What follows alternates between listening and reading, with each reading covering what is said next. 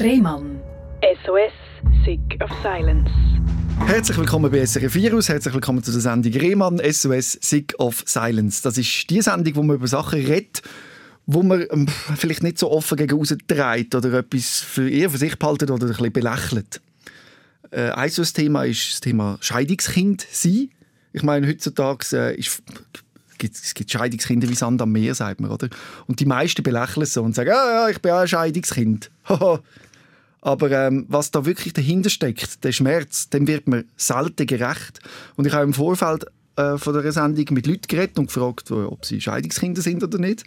Und die haben auch alle so lustige Sprüche gemacht, so, ja, ja, logisch, wer nicht und so.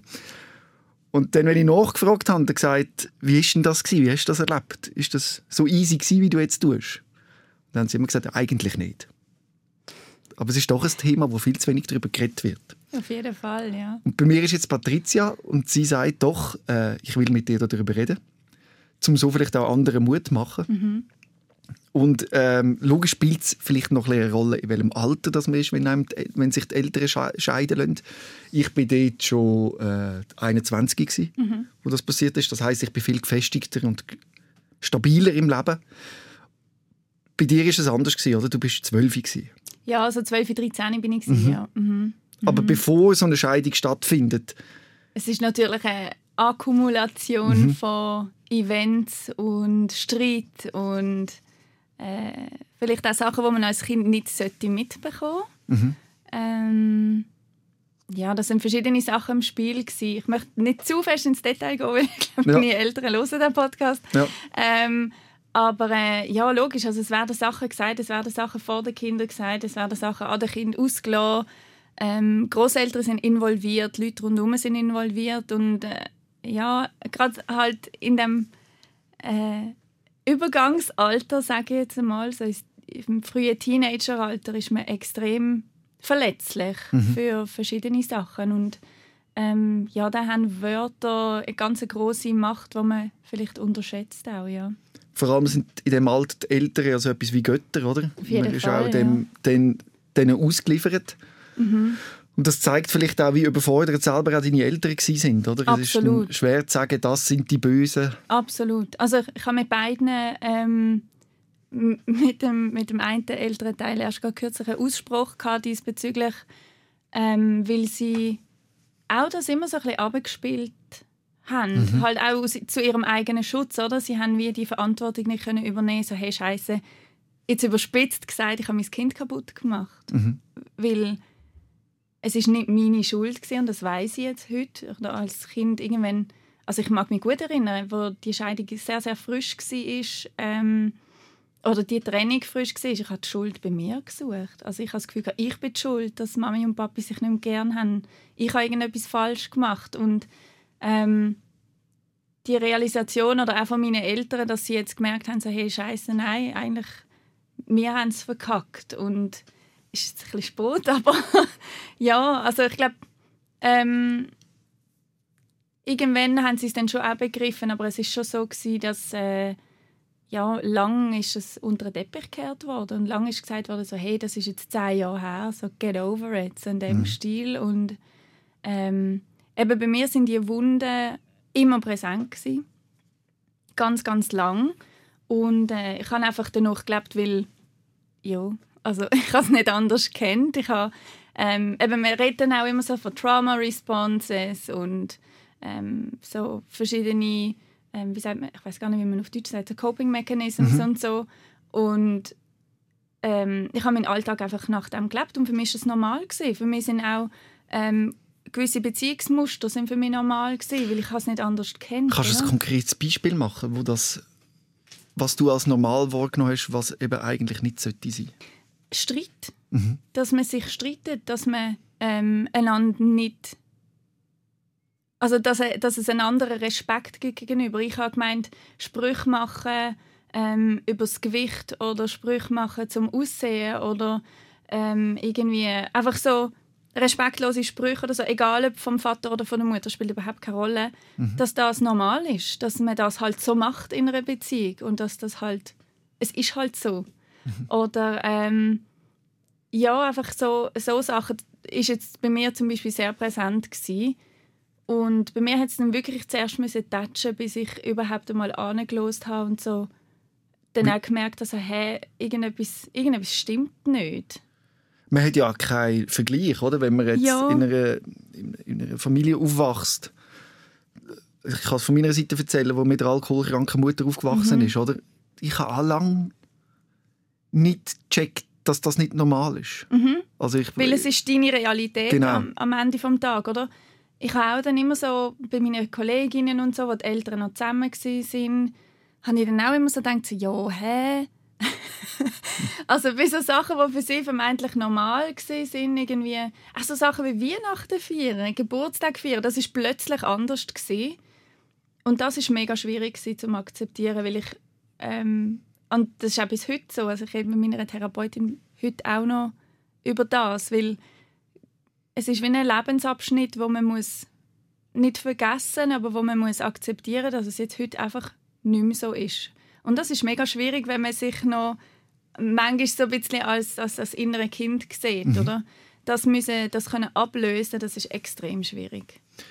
damals bist du in einer Situation, gewesen, wo du ausgeliefert warst. Mhm. Und jetzt kannst du Aufstand gehen. Und das zu erkennen, das braucht ein bisschen etwas. Mega. Also es braucht extrem viel Mut. Also bei mir hat es vor allem zuerst mal richtig touchen. Also ich hatte einen Nervenzusammenbruch. Gehabt. Ähm, auch aufgrund von etwas anderem, aber Wann äh, ist das passiert? Was, das äh, ist- äh, vor, was haben wir jetzt, 2022, Mhm. vor etwa vier Jahren. Dann gehen wir, gehen wir dort hin und Mhm. äh, dass wir nicht zu fest springen. Eben, Du bist dort 12, 13 gewesen, deine Eltern haben sich äh, scheiden lassen. Und wie hast du das erlebt, wo dein Vater ausgezogen ist? Das war mega schlimm. Gewesen. Ich mag mich noch erinnern, ähm, also ich war dabei, gewesen, als sie den Entscheid gefällt haben.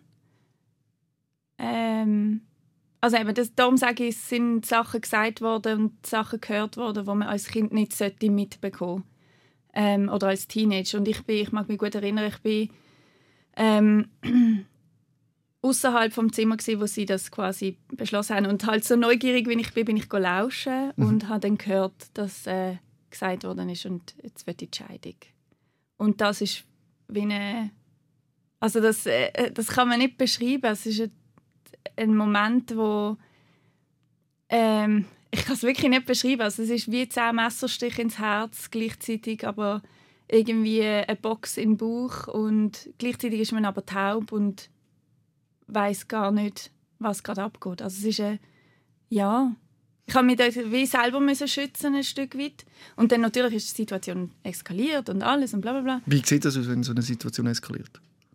Ja, es es wird halt geschrauen und gekühlt und Emotionen sind hoch und man müssen Seit- ich habe müssen eine Seite wählen. Ich mag mich noch gut erinnern, wo, eben, also Kopfschütteln, also schrecklich. Ich habe, ähm, ich weiß noch genau, ähm, und ich komme nachher gerade dazu, wo mein Vater ausgezogen ist, aber ähm, ich mag mich gut erinnern, meine kleinen Brüder und ich, ich weiß nicht wie, also ich habe zwei Brüder, einen älteren und einen jüngeren.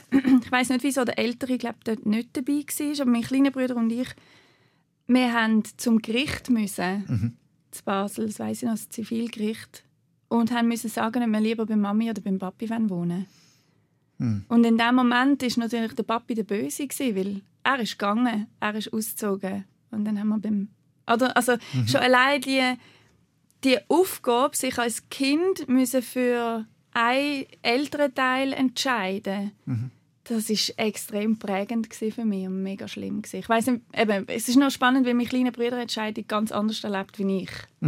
Ähm, aber ja, also, als mein Vater ausgezogen ist, das ist mega schlimm gewesen. ähm, ich bin mal heimgekommen von der Schule und er hat das alles äh, organisiert, wo wir nicht die sind. Also er hat ähm, eigentlich so seine Sachen gepackt, ähm, wo wir in der Schule sind. Dann sind wir heimgekommen und ich mag mich gut erinnern, dass ähm, er hat jedem Kind ein Plüschtier aufs Bett gelegt und ein, eine Art wie einen Abschiedsbrief gegeben. Ich mag mich nicht mehr erinnern, was in dem Abschiedsbrief gestanden ist, leider. Ich kann ihn leider auch nicht mehr. Aber ähm, ich mag mich noch sehr gut an das Stoffhündli erinnern, ja. Ja. Ja. Und dann ist man mit all diesen Emotionen allein, oder? Als Teenager? Oder hast Total. du einen Ort gehabt, wo du das hast können verarbeiten Nein, nicht wirklich. Also viele Freunde von mir haben das wenig können nachvollziehen so. Also ich hatte Kolleginnen, die auch Scheidungskinder waren, die aber schon die Eltern sich mit drei oder so. Mhm. Also es war bei ihnen nicht so präsent. Ähm, nein, ich war sehr allein.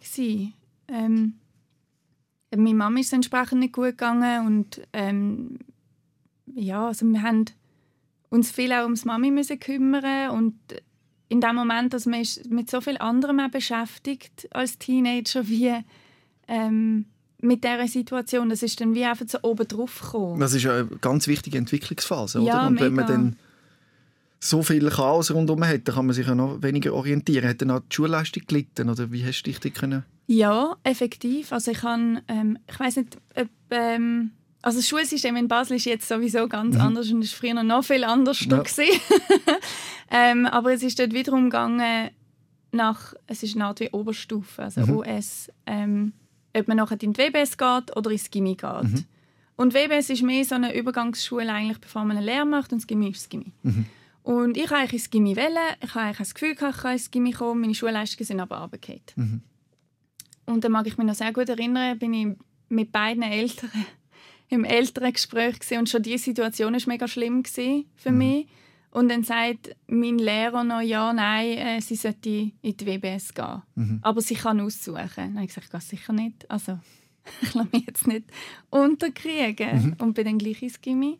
Aber klar, also ich bin total überfordert dort. Mhm. Hat man das von außen, hat also jemand mitbekommen, was bei euch daheim passiert? Ist da jemand auf euch zugekommen oder auf dich?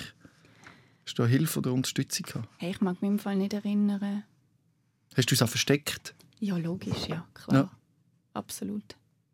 Also es ist ein, auch dazu mal scheiden lassen, ist immer noch so ein bisschen ein Tabuthema gewesen. Also mhm. man hat es ist nicht gern gesehen gewesen. und auch meine Großeltern, die sind noch alte Schule gewesen. also die haben das gar nicht äh, groß wollen, mit, sich mit dem auseinandersetzen, mhm. sagen wir es so. Ähm, ich bin dann aufgrund von meiner Mami ähm, am alten Wohnort mal in eine Psychotherapie gegangen, weil sie gemeint hat, das könnte vielleicht noch helfen. Mhm. Irgendwie hat sie ja nicht Unrecht gehabt. Mhm. Ähm, aber die Psychologin hat dann, glaube ich, nach ein paar Sitzungen hat sie die Schweigepflicht gebrochen. Was hat sie gemacht? Also sie hat meiner Mami Sachen erzählt, oh. die ich ihr erzählt habe, ja. Und das hat, meine Mami hat sich verschwätzt und dann habe ich es gecheckt. Das ist ja kalt. Was ist das für eine Psychologin? Ja, habe ich dann auch gedacht. Also ich bin dann nicht mehr gegangen und habe dann auch lange dem abgeschworen. Also ich habe dann auch lange mhm. gesagt, nein, also da gehe ich nie mehr. Mhm. Und so dein Daheim ist für dich nicht unbedingt ein Safe Space gewesen, Überhaupt nicht. Ja. Nein. Also, was soll ich sagen? Gell? Ich meine, als Teenager bist du eh so sind eh die Eltern blöd. Ja. du, ja, du probierst dann eh so möglichst wenig daheim zu sein. Aber in meiner Situation habe ich erst recht wenig daheim sein. Mhm. Einfach weil man überall wirst erinnert an, an Situationen, die sind oder. Also sind ganz konkrete dramatische Erlebnisse, die du erlebt hast. Ja, voll. Kommt das so in Bilder auf?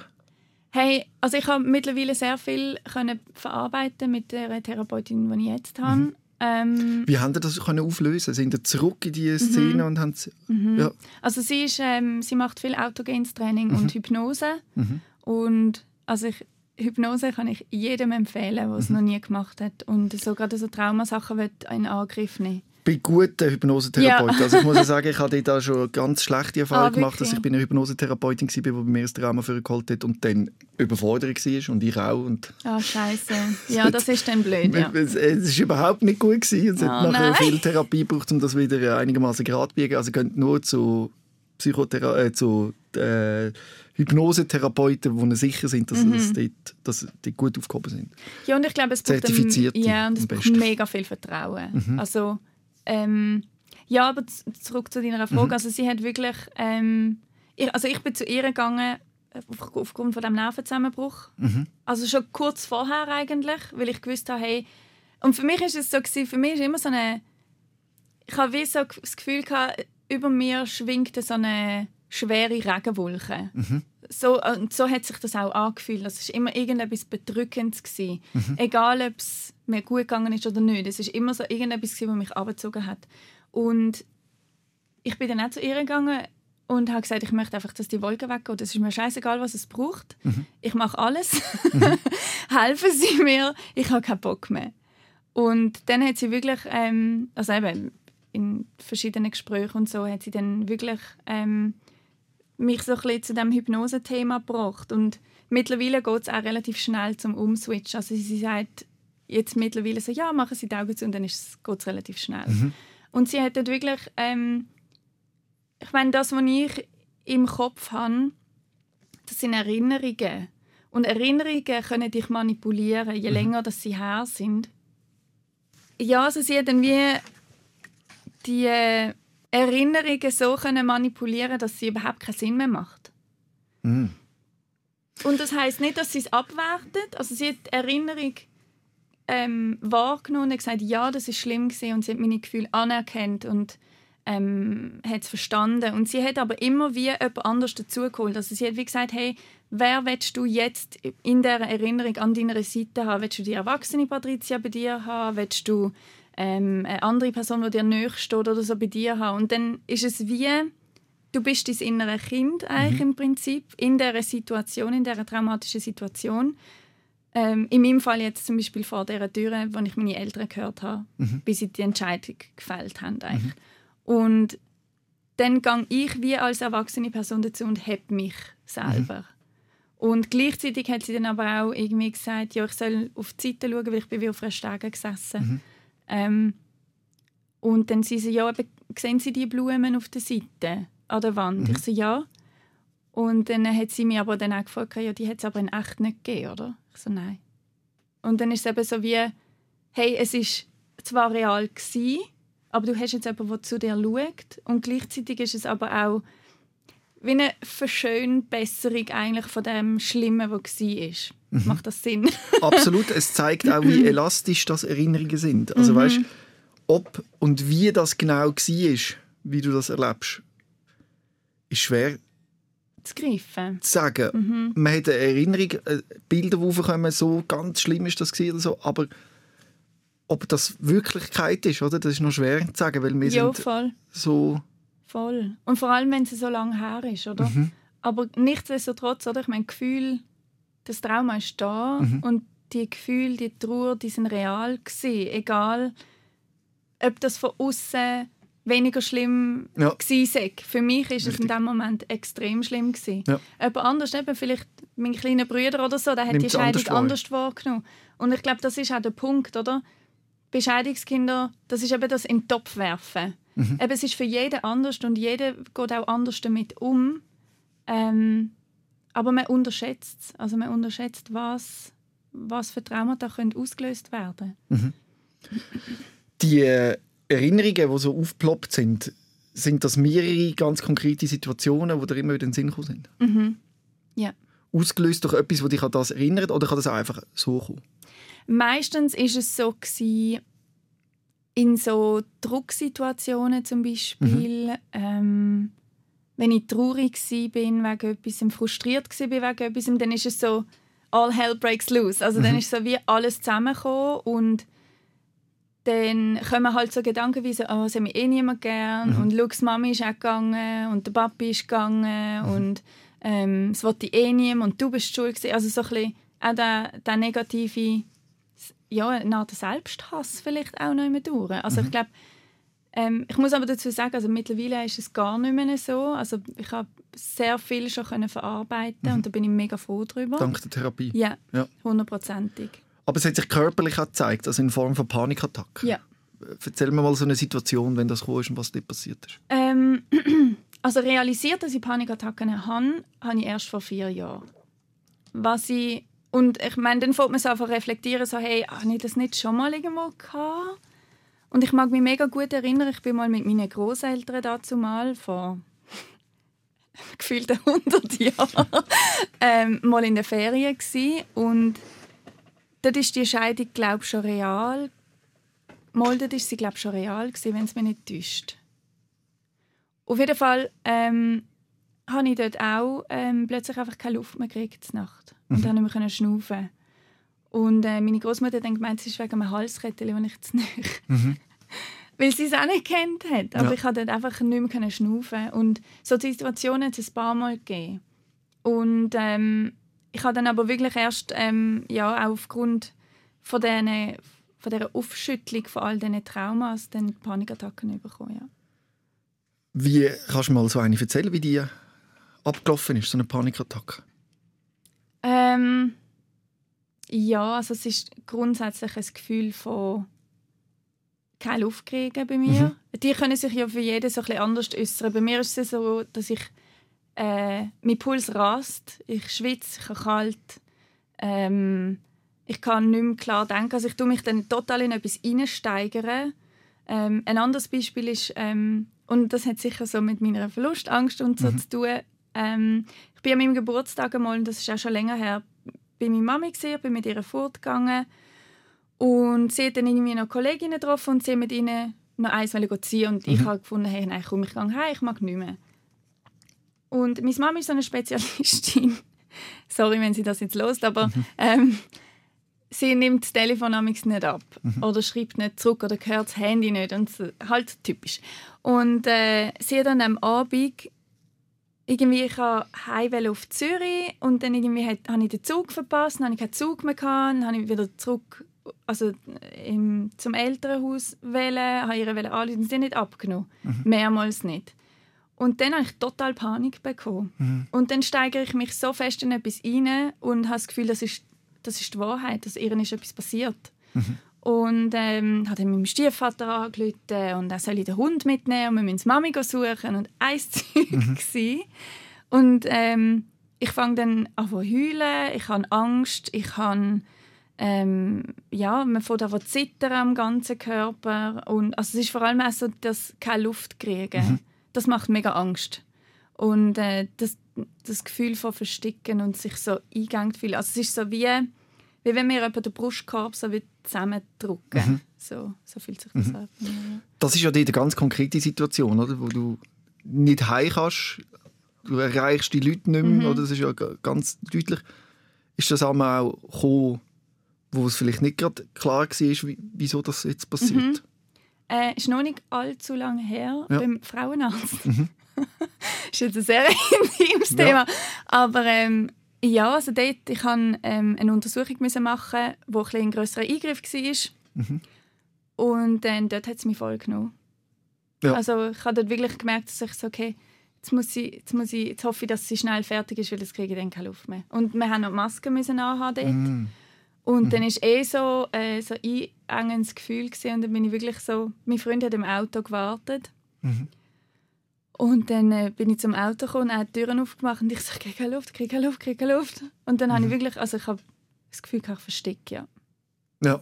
Und das war random. Gewesen. Also, es hat, dort habe ich keinen Zusammenhang gesehen zu irgendetwas. Das zeigt vielleicht auch, eben, dass das auch im Körper noch irgendwo ist, das Trauma. Mhm, absolut.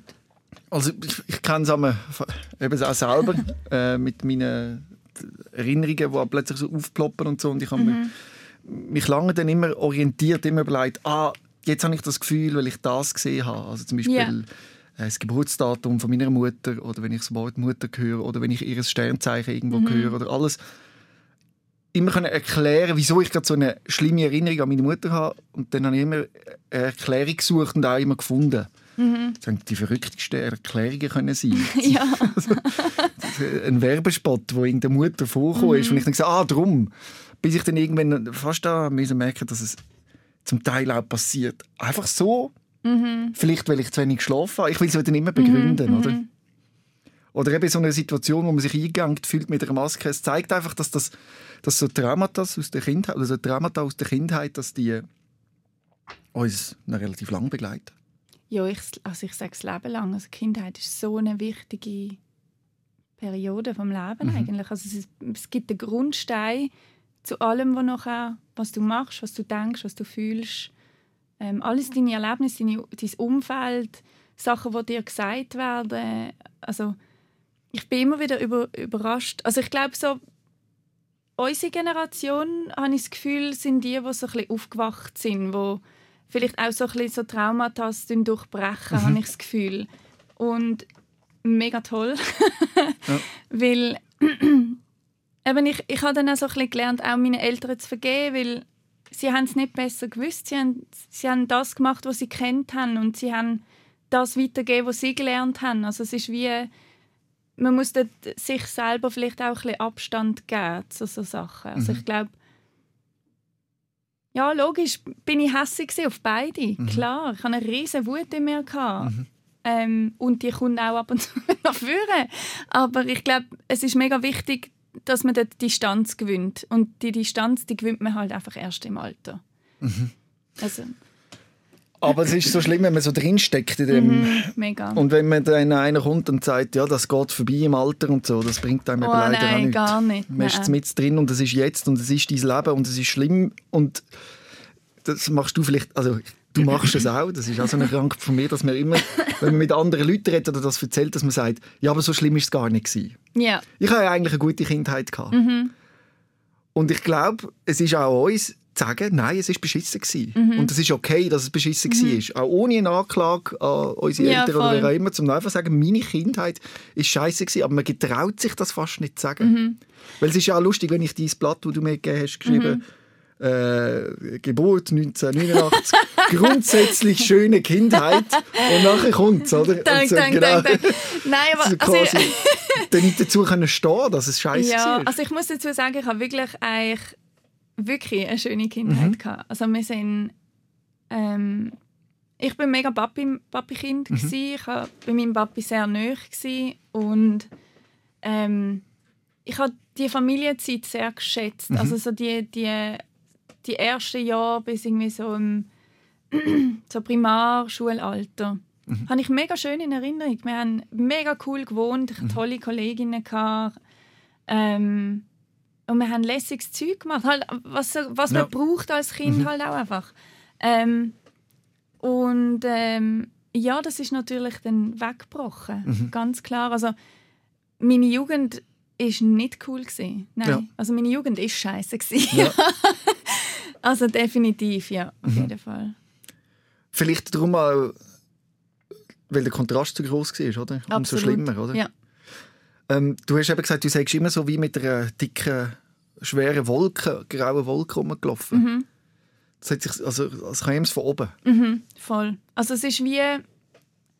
Es ist mega schwierig zu beschreiben, weil es ist einerseits fühlt sich ähm, ja, es ist wie bedrückend. Es mhm. ist so wirklich, äh, ich habe einmal wie auch die Wolke vor mir gehabt. Also wenn ich ähm, irgendwie gerade so eine traurige Episode oder was auch immer hatte, dann habe ich die Wolke auch gesehen. Also ich hatte sie vor mir und die war da.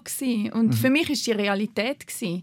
Und in dieser Wolke sind alle die so negative Gedanken gewesen, ähm, negative so Selbstverurteilung und, und alles so die du kannst nicht, du bist nicht. So mhm. die Glaubenssätze sind für mich in dieser Wolke verankert gewesen. Mhm. Und für Leute, die das noch nie erlebt haben, mag das total absurd tönen, aber mhm. für mich war das total real gewesen.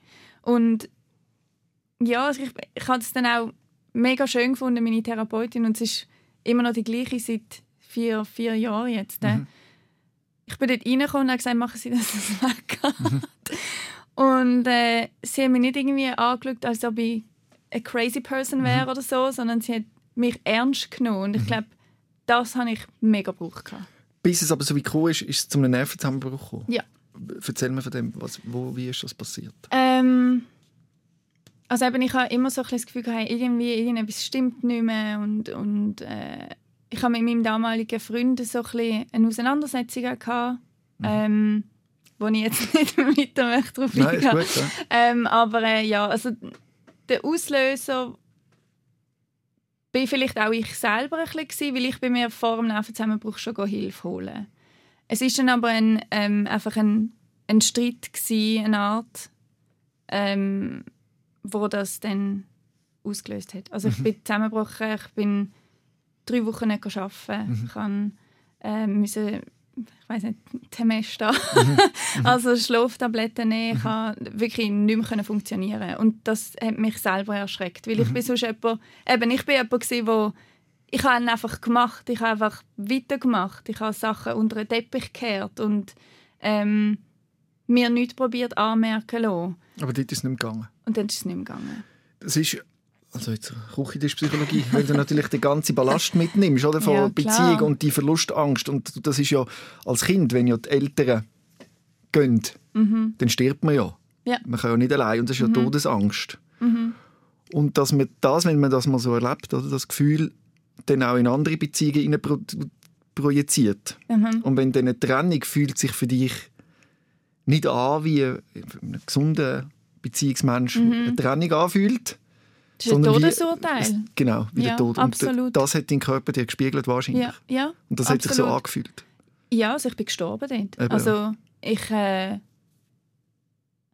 ich bin überrascht gewesen, wie stark dass ich geblieben bin in der Situation selber, weil die Situation selber ist sehr schwierig gewesen. Mhm. Ähm, aber ich habe dann auch, also meine Therapeutin müssen sagen, und jetzt bleiben sie drei Wochen daheim. Mhm. Und jetzt gehen sie nicht mehr arbeiten. Sie können nicht arbeiten. Ich so, was, ich kann nicht arbeiten? Sie, sie können nicht arbeiten. Ähm, und äh, ja, dort habe ich es zum Beispiel mega geschätzt. Mein Vater hat mich dann gerade aufgenommen, mhm. ist gerade schauen. Also beide Eltern sind voll für mich da gewesen. Und ähm, ja, also das ist so wie der Startschuss gewesen, eigentlich von dieser ganzen, von dieser ganzen Reise als solches. Und jetzt so, in, in, so rückblickend, ich würde es nicht mehr anders wählen. Mhm. Also ich bin mega froh, ist das passiert. Und ich bin mega froh, bin ich mir Hilfe holen. Also ich, ich mag mich noch gut erinnern, ich habe damals noch zu Oerlikon geschafft. Und meine Therapeutin ist auch dort in der Nähe. Und ich habe ihr angerufen in der Mittagspause mal. Mhm. Ähm, weil ich irgendwie gefunden habe, also, hey, jetzt längt es. Die Leute ist einfach an. Scheißegal. Ja. Und dann habe ich angerufen und dann hat sie gefragt, ja, eben, ob ich schon mal bei jemandem gesehen sage ich. Dann habe ich eben das erzählt, dass äh, jemand die Schweigepflicht gebrochen hat. Und dann hat sie auch ähm, gesagt, ja, das ist schade. und dann, ja, bin ich wirklich äh, zu ihr gegangen und dann ist es keine zwei Minuten gegangen und ich habe gekühlt wie ein Schlosshund. Also so, dass so einen Safe Space haben, wo man nicht verurteilt wird, wo man einfach äh, auch, egal was für Gefühle das man hat, dass alle Gefühle relevant sind und alle Emotionen wahrgenommen werden und validiert werden, das ist mega wichtig für mich. Und bis heute, also ich gehe gerne zu ihr. ja, Das wünsche ich jedem, dass Ja. jeder so jemanden hat. ja, Und Psychotherapie macht da wirklich großartige Arbeit. Und ich. Äh, auch wenn ich mich zum Thema Psychiatrie auch schon kritisch geäußert habe, mache ich das immer nur, weil ich so fest daran glaube, dass das etwas Gutes ist. Dass da sehr viel Gutes kann passieren kann. Aber es gibt Mhm. Absolut. natürlich auch Situationen wie deine Therapeutin, die die Schweigepflicht verletzt hat und Ja. so, die so viel Schaden können anrichten können. ja, Und ich finde das so schlimm, dass dann die Leute nicht mehr zurückfinden ja. in eine schöne, gute Therapie. Weil auch Mhm. mir, ich bin jetzt schon seit ich 21 bin, Mhm. äh, ich habe ein bisschen gebraucht, bis ich den richtigen Therapeut gefunden habe. Ich Ja. habe ihn jetzt gefunden bis heute. Und es ist so gut. Also ich habe heute wieder um halb vier einen Termin bei ihm. Aha. Und das ist einfach so wichtig Mega. in meinem Leben. Mega. Und ich finde es mega schön, dass heutzutage ähm, so ein bisschen die auch Vorurteile ein bisschen gebrochen werden. Also ich habe das Gefühl, es kommt immer mehr. Es gibt ähm, Orte, wo es noch weniger, wie so die Arbeitswelt und so, wo, wo man noch ein bisschen Arbeit müsste leisten. Aber ich habe das Gefühl, heutzutage ist es viel einfacher, über das zu schwätzen. Ähm, also auch bei meinen Kolleginnen und so. Ich muss ehrlich sagen, als ich meinen Podcast angefangen habe, hat es mich auch Überwindung gekostet. Weil ich irgendwie gefunden habe, hey, okay, ich meine, du gehst offen damit um, ja. Gibt es überhaupt, also will das irgendjemand hören? so, so, los das irgendjemand? Und ähm, die Antworten sind mega, oder die Rückmeldungen sind mega verblüffend gewesen. Also es gibt mittlerweile viel, wie auch du, oder? Die sich mit dem Thema extrem auseinandersetzen. Happiness Project heisst Yes, ein Podcast. genau. Abonniert den auf Spotify, Yes, nochmal an dieser. Stelle sagen. Und du sprichst ein Thema an, das hier immer wieder kommt. Und zwar Leute, die sich überlegen, kann ich das erzählen? Mhm. Und äh, schadet das danach nicht? Und man hat das Gefühl, man wird nachher abgemacht, gemieden oder irgendetwas. Mhm. Aber es passiert genau das Gegenteil. Es kommt, seit ich offen damit umgehe, dass meine Mutter Alkoholikerin war, das ist das Tabuthema in meinem Leben. Ich habe mich nie getraut, mhm. das offen zu sagen. Ich habe es versteckt mit aller Kraft. Und seit ich offen mit dem umgehe, äh, strahlt mir so viel Liebe entgegen. Ja, voll. Und es ist so etwas Schönes. Und ich äh, kann ja das fast jede Woche machen. Ich treffe jemanden, der etwas erzählt, wo ihn mega belastet und denkt, wenn ich das öffentlich erzähle, nachher ah, wird schwierig. Und dann sehe ich dann das E-Mail, das meistens kommt, oder irgendwo mhm. in den mhm. Kommentarspalte, die positive Richtung, die es bekommt. Und die Überraschung, dass man seine Geschichte kann ownen kann. Dass man ja, sagen voll. das ist meine Unbedingt. Story. Die hat, wie jedes Leben, schwierige Phasen, aber die liebe ich auch. Voll. Und, zu dem kann ich stehen. Voll. Und ich finde, man soll die Teil auch anerkennen, weil es ist ein Teil, die Scheidung ist ein Teil von mir. Das geht mhm. nie nicht an. Ich glaube aber, es ist wie ein anderes Auseinandersetzen wie damals. Und es ist ein richtiges Auseinandersetzen damit. Nicht mehr es wegschieben, sondern genau. es umarmen quasi. Richtig. Aber den Schmerz umarmen. Ja, und auch das kann gut tun. Mhm. Ähm, äh, ja, auch das kann gut tun. Und ich finde auch, eine Vergebung kann gut tun den Eltern gegenüber und das Verständnis dafür zu entwickeln. Ja, das ist mega wichtig. Mhm. Aber auch ein riesiger Prozess. Und Absolut. wir müssen vielleicht allen sagen, die jetzt eine Psychotherapie anfangen aufgrund von uns, dass am Anfang geht es einem oft schlechter. Ja. Weil ja. man dann in die Abgründe schaut und sich damit auseinandersetzt ja. oder wie auch immer. Und dann einfach nicht aufhören. Ja. Also meine Therapeutin, zwei sind noch, sie haben mir... Äh, ähm, hat sie mir das letzte gesagt oder ist das am Anfang? Ich mag mich gar nicht mehr erinnern, aber sie wird es mir sicher schon ein paar Mal gesagt haben. Ähm, also sie hat, äh, am Anfang hat sie auch so gefunden, also, hey, ähm, it's gonna be tough, mhm. aber du musst her schauen. Und äh, oder sie müssen her schauen. Wie ist das mit deiner Verlustangst mhm. in Beziehungen? Äh, kannst du, ist das immer noch ein, ein, so ein Sticking Point, wo du ein Mühe hast? Es gibt ja wie beides. Es gibt ja Bindungsangst und Verlustangst. Mhm. Und ich bin eine der Glücklichen, die beides hat. Mhm. also beides hat im Sinn von, ich bin jetzt nicht die, die sich überhaupt nicht will binden und ähm, auch nicht die, die mega Verlustangst hat. Also es gibt ja wie Extreme mhm. und dann gibt's, und das wird jeder irgendwie so ein bisschen haben ähm, dass man so ein bisschen angehaucht ist vom einen und vom anderen. Und bei mir ist klar, also so die Verlustangst ist da, auf jeden Fall. Und ähm, ja, also, wie soll ich sagen, es ist sicher viel besser geworden wie früher. Also, Verlustangst hat auch viel mit Selbstbewusstsein zu tun. Also, würde ich mir zutrauen, auch allein dort zu stehen? Das ist so ein bisschen die Frage, oder? Ähm, weil die Verlustangst, wie du vorher gesagt hast, das ist viel mit mit Überlebensangst auch verbunden von den Eltern, oder? Ähm, aber mittlerweile ist es wirklich viel besser geworden. Also ich habe jetzt nicht irgendwie ähm, Panikattacken diesbezüglich mhm. als solches.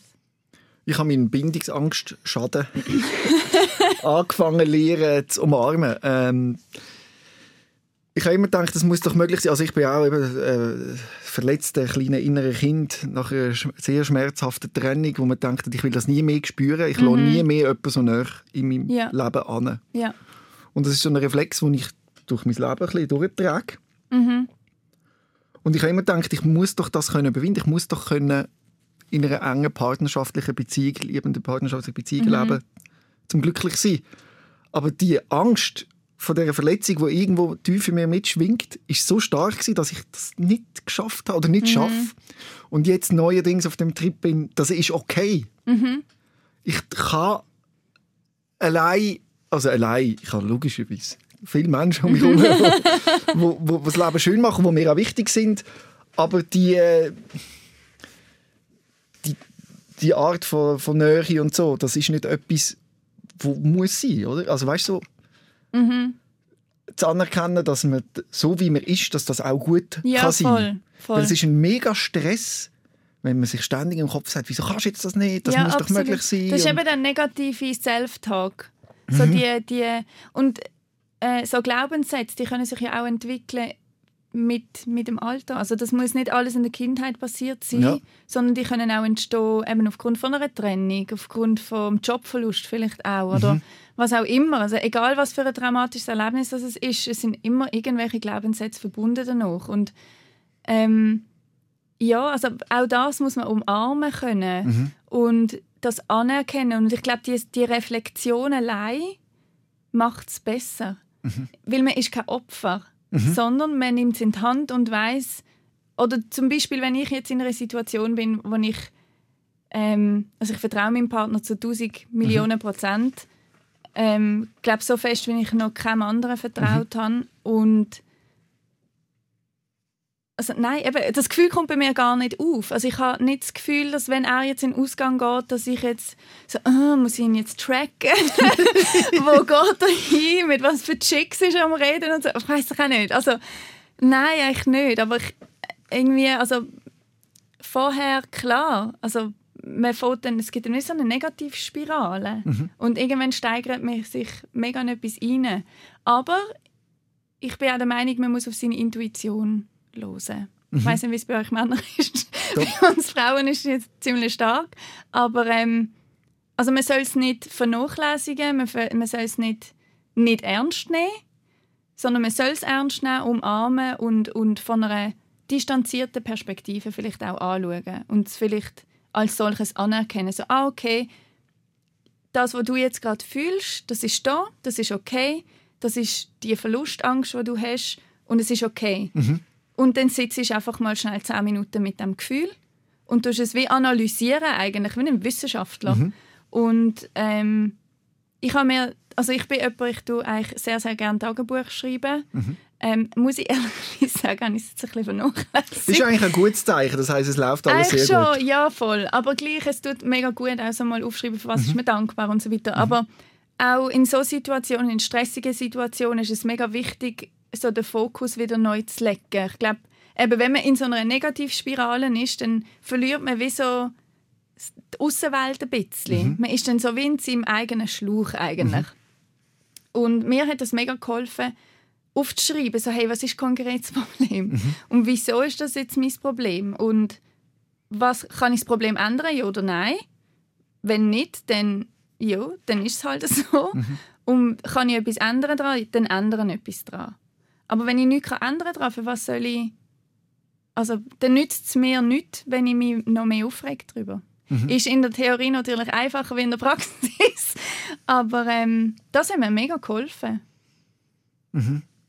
Vor allem, wenn es destruktive Verhaltensmuster sind oder wo, mhm. wo, solche, wo man als negativ interpretiert, wo man denkt, dann mache ich das halt.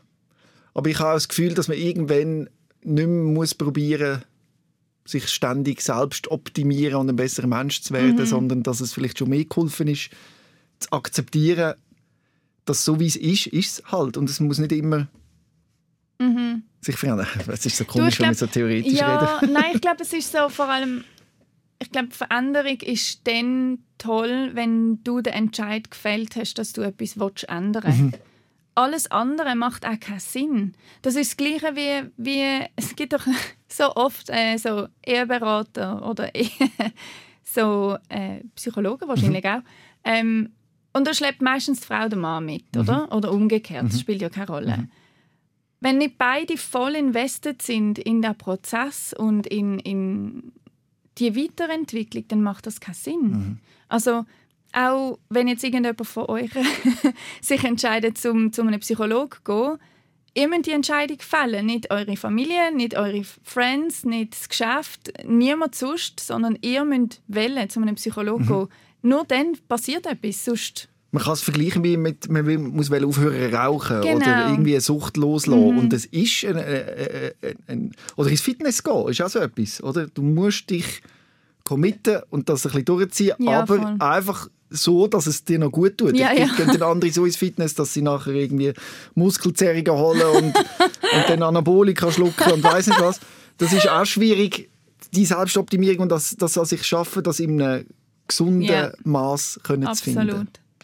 Aber nichtsdestotrotz, also ich bin immer noch 100% überzeugt, dass ein, ein Schritt zu einem Psychologen mhm. immer eine gute Entscheidung ist. Bin ich auch der Meinung, weil ich glaube, das schafft keiner allein, so ein Leben. Ein Leben ist einfach, da passieren viel und mhm. wir sind Menschen, wir machen Fehler, wir sind nicht nur gut. und das muss man können eingestehen ja. und irgendwie können reflektieren und das mit einer Person zu können, wo man wo eben auch die Distanz mhm. hat, wo nicht äh, im Freundeskreis oder Familienkreis oder so ist, sondern einfach so seinen Ort hat, wo der dann ist. Ja, einfach eine neutrale Person genau, auch ist, wo die verschiedenen Charaktere quasi um dich herum nicht kennt, sondern mhm. die einfach nur aus Hörensagen kennt eigentlich. Weil das macht deine Ansicht oder die, deine mhm. Erlebnisse und deine Emotionen wichtig, oder? Das ist jetzt quasi ein Werbespot für Psychotherapie, wo dir geholfen hat ja. in deiner schweren äh, Scheidungsphase. Ja. Also eigentlich für deine Eltern, aber deine mhm. sind es automatisch auch. Und äh, vielleicht auch einen Aufruf für Leute, die das noch nicht verarbeitet haben, auch wenn sie jetzt 40, 50 oder mhm. wie alt auch immer sind, es ist nie zu spät, ja.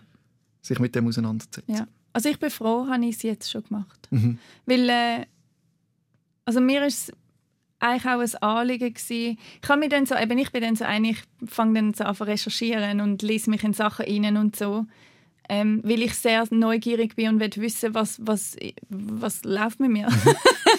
Und äh, ich habe dann auch so Bücher so über Epigenetik gelesen mhm. und ähm, ja, so Generational Trauma mhm. und so. Und das ist ein, das ist ein Ding. Also, mhm. Und ich bin einfach der Überzeugung, ich will meinen Kindern nicht mein Trauma weitergeben, weil das mhm. ist nicht fair, das ist nicht richtig. Und ich habe jetzt die Möglichkeit, um daran zu arbeiten. Und diese Chance habe ich beim Shop gepackt und habe jetzt wie gefunden, so jetzt.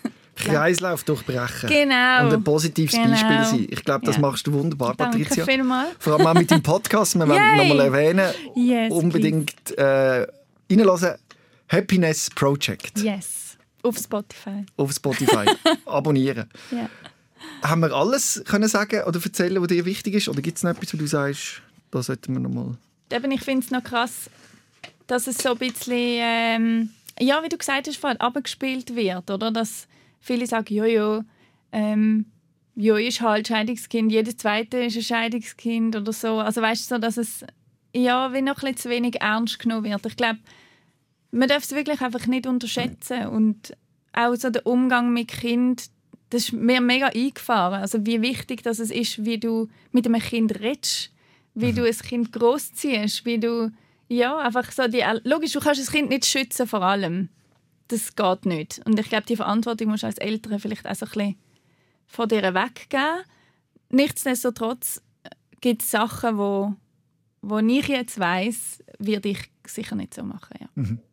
Das war jetzt ein bisschen gemein mit meinen Eltern, aber... Es ist eben lustig, ja. dass man immer so schlechtes Gewissen hat, wenn ja. man so etwas sagt und denkt, oh, aber nein, es ist gut, dass du das sagst und, und wichtig und es, mhm. ist, es ist nicht, nicht persönlich gegen deine Eltern nein, gemeint, sondern nicht. allgemein leben wir ja in einer Zeit, wo man sich mehr achtet, also in der ganzen mhm.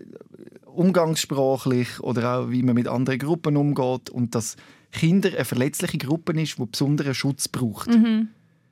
Das lernt man immer mehr. Yeah. Ich meine, früher hat man noch, vor, weiß nicht, wie hat man noch gesagt, Herr Papa und ja, Frau Mama ja. und Kinder haben einfach müssen irgendwie im Sie, Haushalt helfen oh, und irgendwie äh, sind Sklaven von der Familie da ist sehr viel gegangen und ich glaube, wir sind noch lange nicht an dem Punkt, wo man sagt, es ist jetzt alles super, aber wir sind auf dem richtigen Weg. Mhm, auch dank Leuten wie dir, Danke, die das eben ansprechen. Gleichfalls. Merci Danke und schön bist du Danke dir. Rehmann. SOS, Sick of Silence. Jeden Dienstag vom 6. bis am 7. auf SRF Virus. Und online als Podcast und Video 24-7 auf srfvirus.ch.